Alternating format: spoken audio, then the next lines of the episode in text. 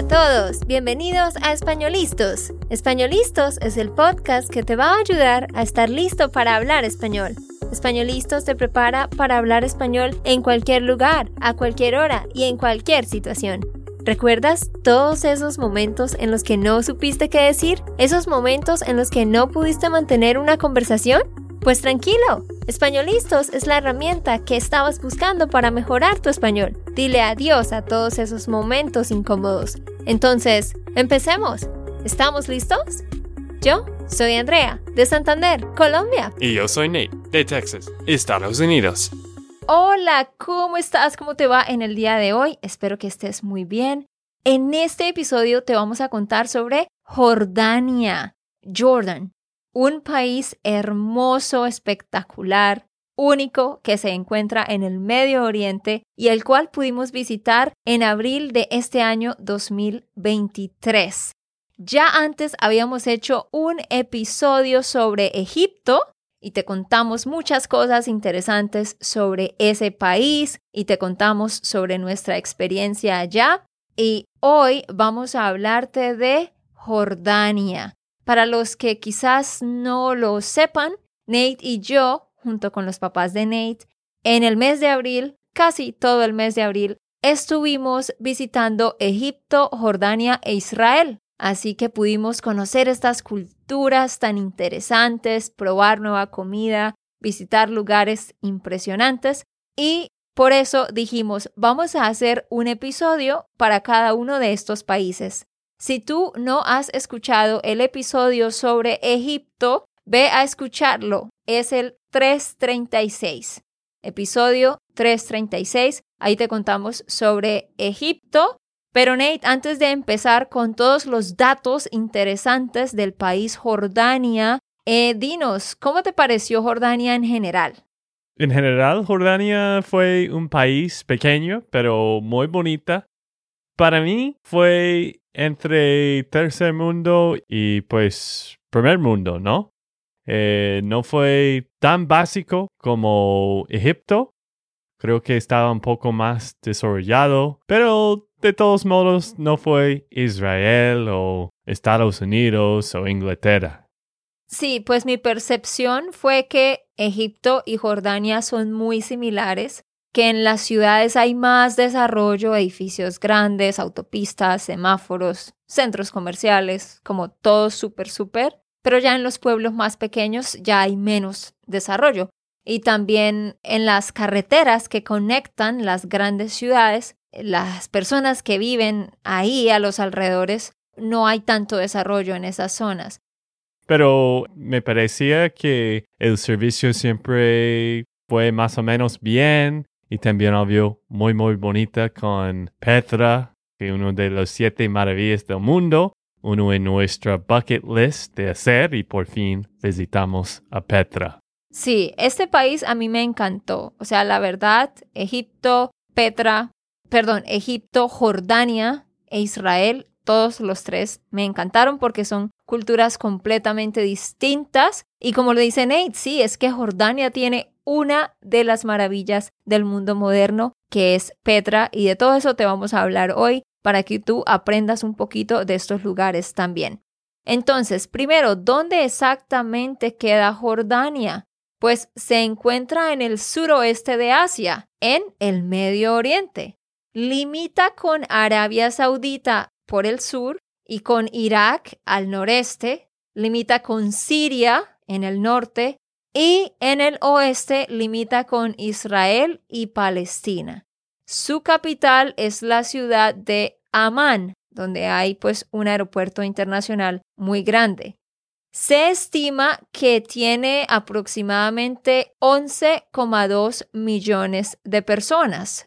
Para ponerlo en perspectiva, sabemos que en Estados Unidos hay más de 330 millones de personas, ¿no? En Colombia ya estamos alrededor de los 53 millones, entonces sí es relativamente pequeño en cuanto a población. ¿Qué podemos decir del idioma, Nate? El idioma oficial de Jordania es el árabe. Sin embargo, el inglés también se utiliza mucho, especialmente en el ámbito comercial y turístico. Y pues, como puedes notar, nosotros no hablemos árabe, pero en todos los momentos, en Acaba, en Petra, todos los lugares turísticos pudimos usar inglés, ¿no? Sí, eso me sorprendió muchísimo. Me sorprendió bastante. Porque en Colombia, por ejemplo, los lugares más turísticos son ¿qué? Cartagena, Medellín, Bogotá. Tú vas a esos lugares en Colombia y claro, el recepcionista del hotel, casi todas las personas que trabajan en el hotel, pues hablan inglés. Pero tú vas a la calle, los vendedores de la calle, las personas, digamos, más del común, no hablan nada de inglés. Pero aquí absolutamente todo el mundo, o sea, todos los vendedores que estaban en la calle, en cualquier esquina, todo el mundo, nunca tuvimos problemas con nadie, los conductores, o sea, todos, todos hablaban inglés, claro, algunos un inglés más básico que otros, pero sí, todos manejaban muy bien todo lo relacionado en cuanto a precios, y hablar de lo que están vendiendo, eso sí lo manejaban muy bien. Sí, le toca, ¿no? Porque muchos de ellos, mucho de la población vive por el turismo. Ajá, pero eso me sorprendió y me gustó y me impactó. Es algo que respeto muchísimo de todas estas personas que se educaron y aprendieron este otro idioma. Y claro, también porque es extremadamente necesario, ¿no? En cuanto al clima, ¿qué podemos decir en cuanto al clima? Pues bueno, es predominantemente árido, o sea, seco, tiene unos veranos muy calurosos y secos, pero los inviernos son frescos. Sí, las temperaturas pueden variar según la región. Es más fresco en las zonas montañosas y más cálido en las áreas del valle del río Jordán y el desierto. El río Jordán. El río Jordán.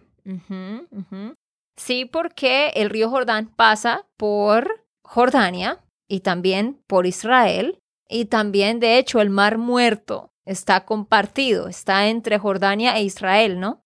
Mm, sí, y pues para los que están pensando visitarlo, pues mejor en invierno en Estados Unidos, porque yo he escuchado ahí en Egipto y Jordania, no es muy divertido visitarlo en verano con estas temperaturas tan altas, más de 100 grados Fahrenheit, más de 40 grados Celsius. Es bastante caliente en verano.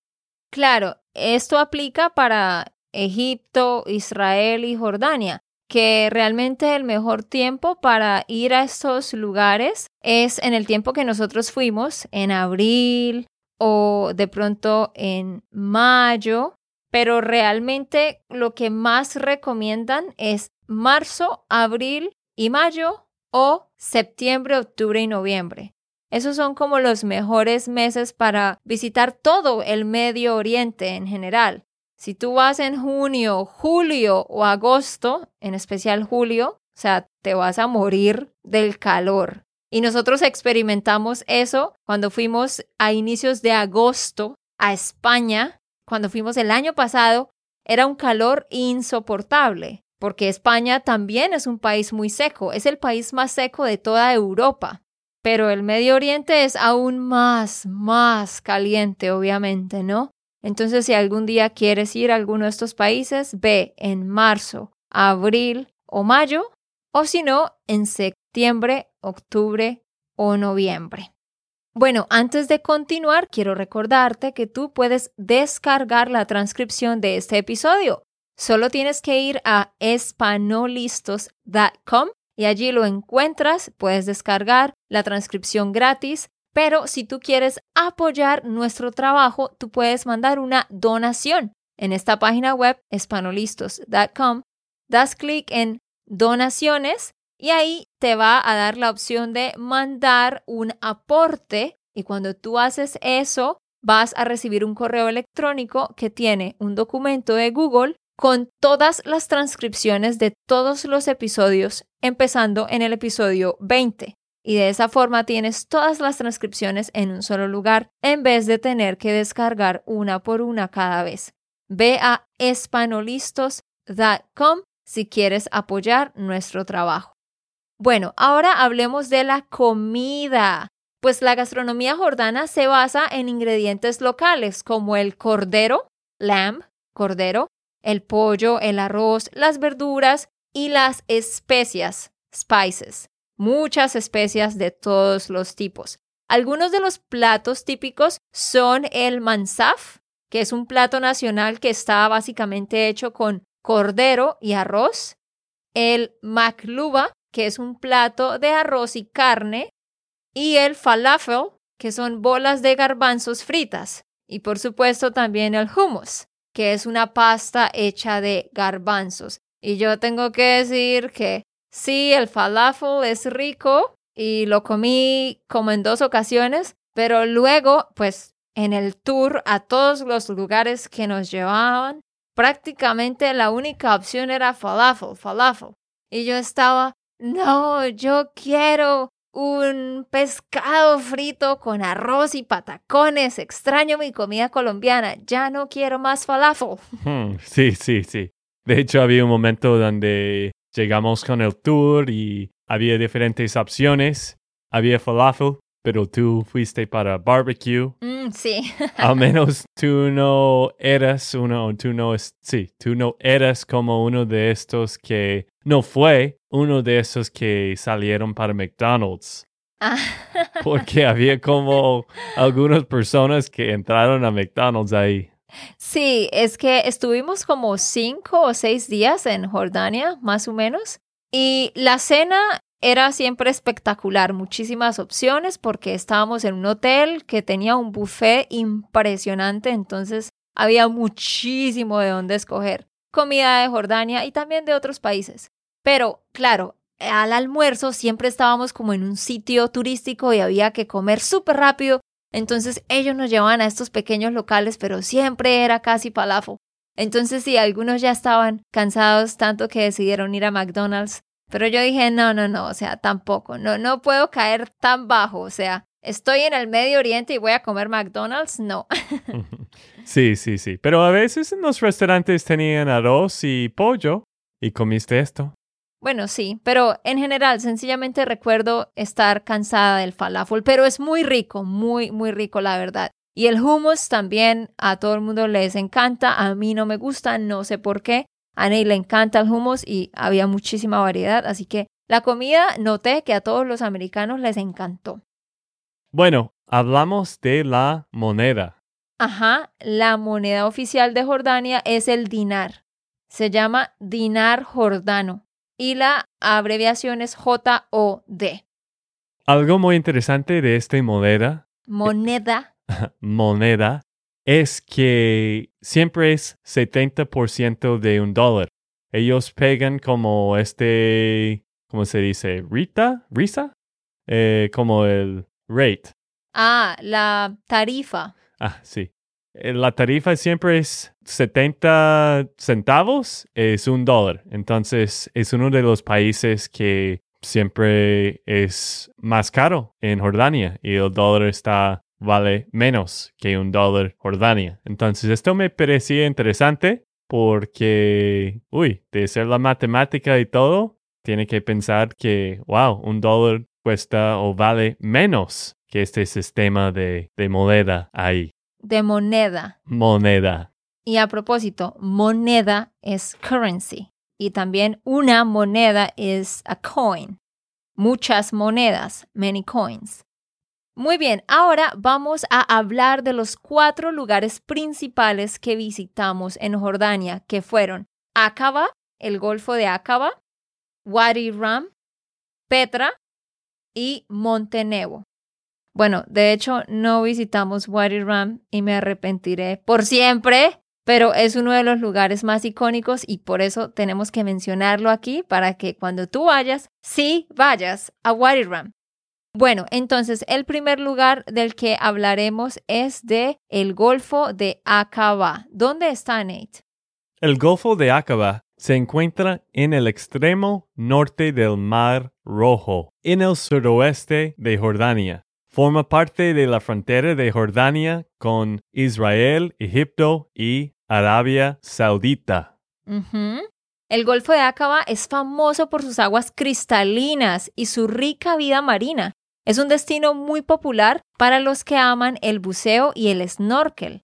Tiene unos arrecifes hermosos. Sus arrecifes de coral están llenos de una amplia variedad de especies de peces tropicales y otras formas de vida marina. Y esto hace que este golfo sea un paraíso, como ya dije, para los que bucean. Hay unas playas muy bonitas. También aquí la gente viene a hacer windsurf, kayak y esquí acuático.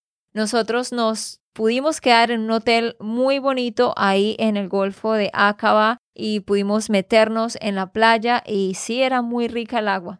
Bueno, resulta que el Golfo de Acaba tiene una rica historia de hace miles de años, porque ha sido un importante centro de comercio y una ruta de navegación desde los tiempos bíblicos realmente.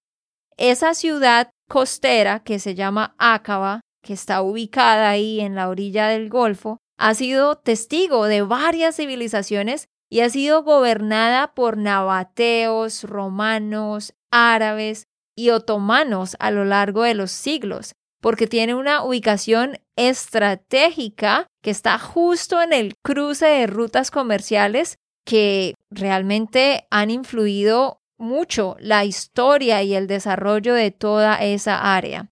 Y es un lugar muy popular, muy visitado. ¿Cuántas personas más o menos van allá, Nate? Bueno, el número varía cada año, pero en promedio se estima que cientos de miles de turistas visitan esta región costera de Jordania anualmente. Como ya lo dijimos, la mejor época para visitar toda esta área es marzo, abril, mayo, septiembre, octubre y noviembre. Bueno, número dos, Wadi Ram el lugar que no visité y por lo cual me arrepentiré por el resto de mi vida. ¿Por qué no fuimos a Wadi Rum, Nate? Bueno, no fuimos porque pensamos que va a ser parecido de Dubai, donde visitamos a Dubai.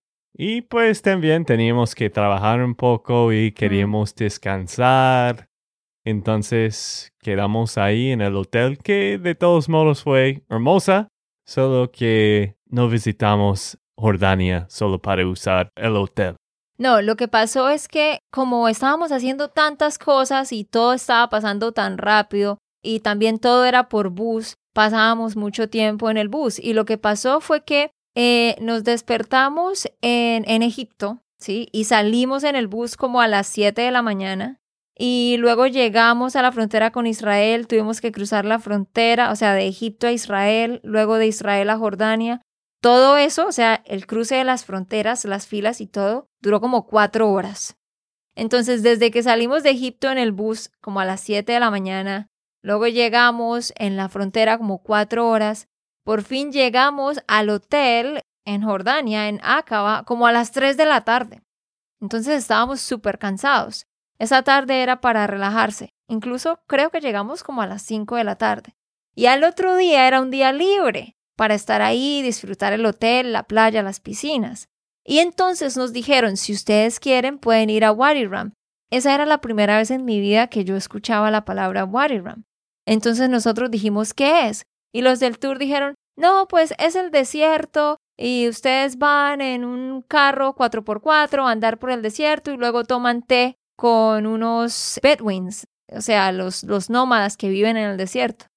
Ya, como que es solo eso. Entonces nosotros no nos dimos cuenta de la relevancia. Yo en ese momento no sabía que este era un lugar donde se habían filmado películas, que todo lo que ya dije antes, ¿no? El rojo de esta parte específica del desierto, en fin. Entonces nosotros dijimos, no, pues ya hemos visto mucho desierto, vamos a quedarnos. Y luego me arrepentí. Pero sí, es, es un lugar espectacular.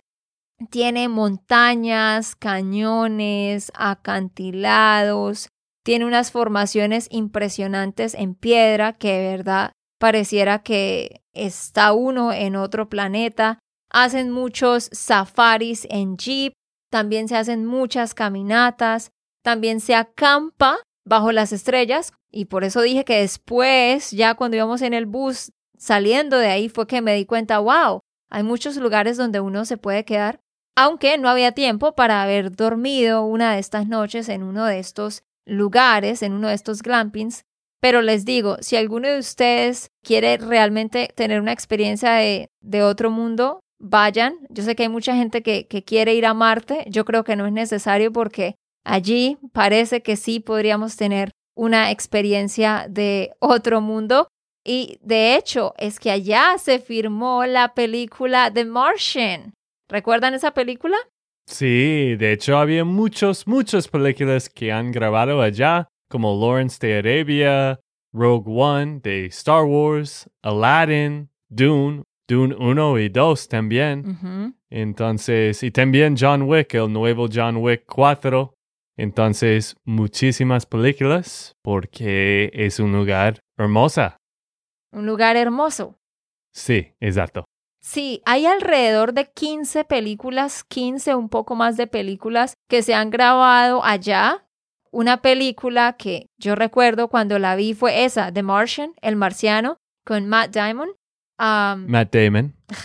Ok, ese, Matt Damon, que salió en el 2015. Esa película me gustó muchísimo. Y yo recuerdo ver la película y pensar, uy, ¿eso dónde lo habrán grabado? Que de verdad parece que fuera como otro planeta. ¿Cómo harían?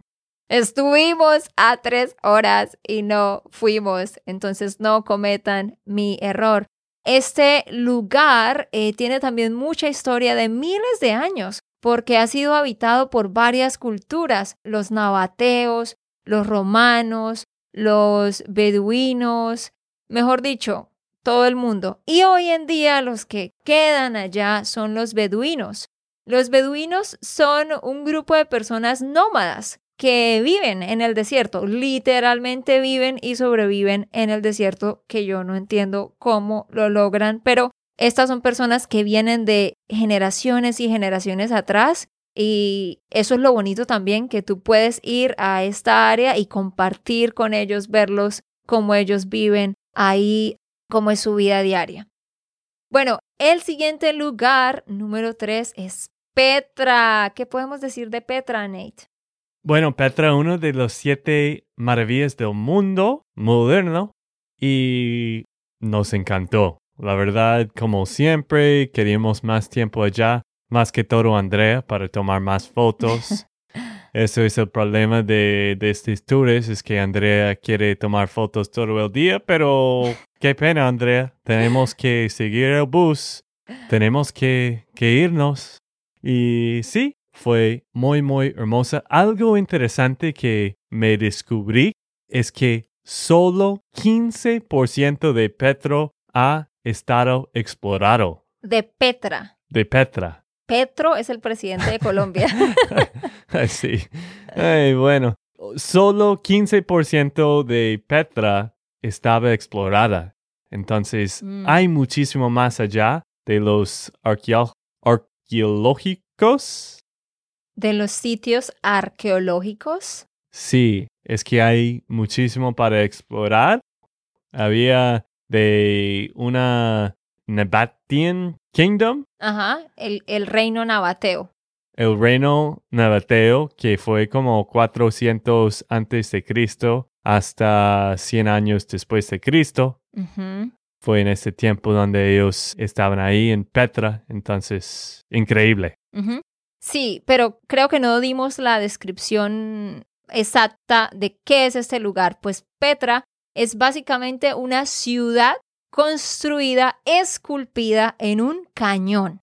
Entonces hay un lugar donde tú llegas y hay un cañón inmenso de rocas, ¿no? Entonces hay formaciones rocosas, seguramente un poco similar a lo que se ve en el Gran Cañón aquí en Estados Unidos. Pero sí, tú empiezas a entrar por estos caminos inmensos de roca que son formaciones naturales y empiezas a encontrar templos como anfiteatros, cosas así que literalmente esculpieron en la roca.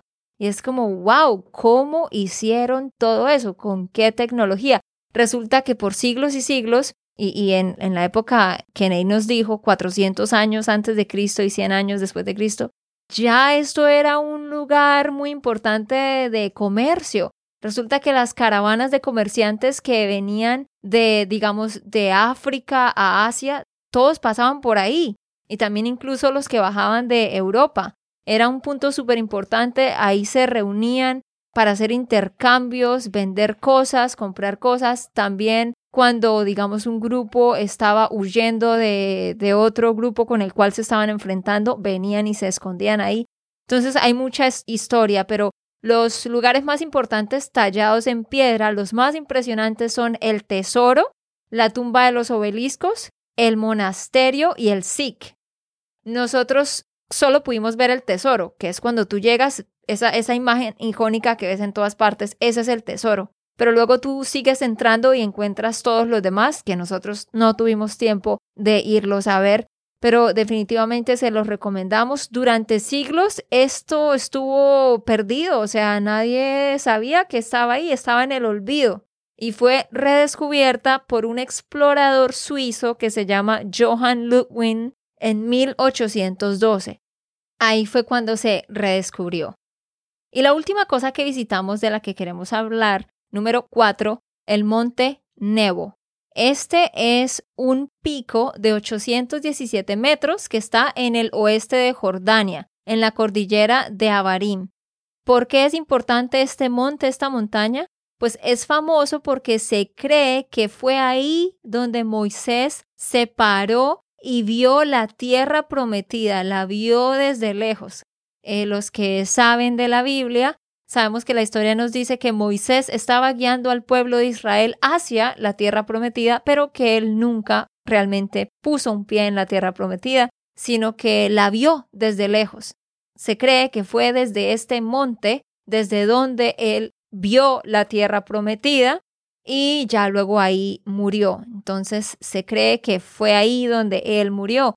Desde este monte se pueden tener unas vistas espectaculares del Mar Muerto, del río Jordán e incluso de Jerusalén. Nosotros estuvimos allá y sí, sí se puede ver una, o sea, ves a lo lejos impresionante todo lo que alcanzas a ver. Cuando fuimos estaba un poco nublado, eh, así que no pudimos ver a Jerusalén, pero dicen que cuando está despejado se alcanza a ver una buena parte de Jerusalén.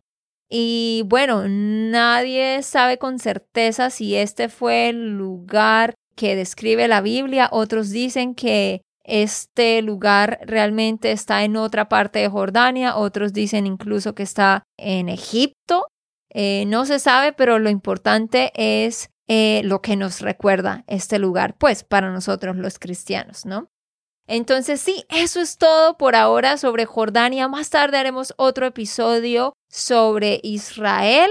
Ya sabes, si quieres escuchar sobre Egipto, ve al episodio 336 y vamos a terminar leyendo una reseña de uno de ustedes. Gracias a todos los que nos han dejado una reseña. Esta reseña es de Ant-Man 14. Él dice, Great duo. Andrea is a marvelous teacher. She explains things so well that I finally get them, especially in terms of her verbs. Her intelligence, enthusiasm, and determination to help us understand is impressive. I'm inspired by Nate. Esto me gusta. I am inspired how Nate can take her corrections so well and he keeps things light. Thanks so much. Sí, muchísimas gracias y ya sabes, si no has dejado tu reseña, ve a dejarla ya mismo. Ok, esto fue todo por el episodio de hoy. Esperamos que les haya gustado y que hayan aprendido.